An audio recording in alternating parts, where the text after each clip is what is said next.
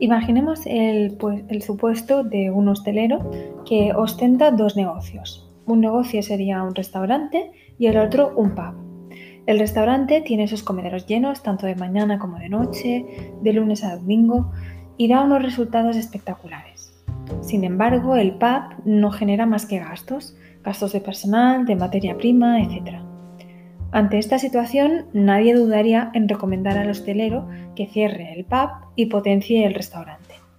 Raramente alguien recomendaría al hostelero que cerrara su restaurante con sus grandes beneficios y se quedara con el pub que solo genera pérdidas. ¿Qué ocurre en bolsa?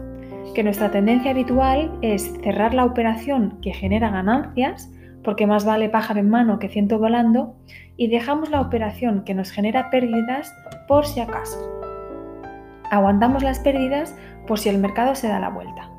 Por lo tanto, y volviendo al ejemplo del hostelero, nos quedaríamos con el pub y sus pérdidas y cerraríamos el restaurante con sus ganancias. Aguantamos las pérdidas porque si las cerramos, hacemos oficial que hemos perdido. El qué dirán nos importa, por eso el hostelero tampoco tiene tan tan claro que cerrar el pub sea una buena solución. Cerrar el pub o cerrar la posición perdedora implica aceptar una pérdida a nivel no solo económico, sino también social. Y a nadie le gusta decir a amigos, familia y conocidos que hemos tenido que cerrar porque el negocio no era rentable. Si bien es cierto que los mercados no se colocan tendenciales sin una oscilación o un vaivén del precio, también es cierto que nuestro umbral de pérdida lo marca y lo debe marcar nuestro money management. Esto es, nuestra definición o concreción de lo que estamos dispuestos a perder a nivel técnico y moral en función del capital que hemos depositado en la cuenta del broker. Cerrar o no cerrar no lo marca ni lo debe marcar el que dirán. Entonces, si asumimos que el umbral de pérdida lo marca el trader y no lo que pensarán de uno mismo si fallamos, estamos cumpliendo con la premisa de cortar las pérdidas antes que las pérdidas nos corten a nosotros. Si abrimos la posición y nos esperamos a ver qué pasa, lo más probable es que pase el desastre.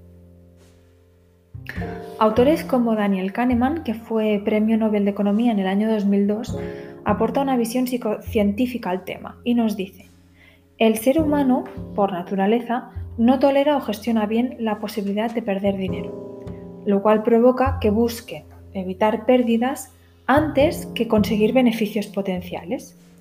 El ser humano siente más dolor cuando pierde que satisfacción cuando gana. A nadie le gusta perder y eso está fuera de discusión.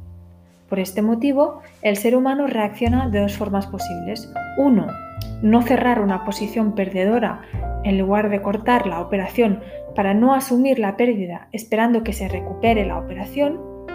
Y dos, no dejar correr los beneficios por miedo a perder lo ganado y cortar con un beneficio muy mínimo.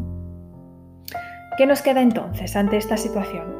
Lo que nos queda es simple y complicado a la vez.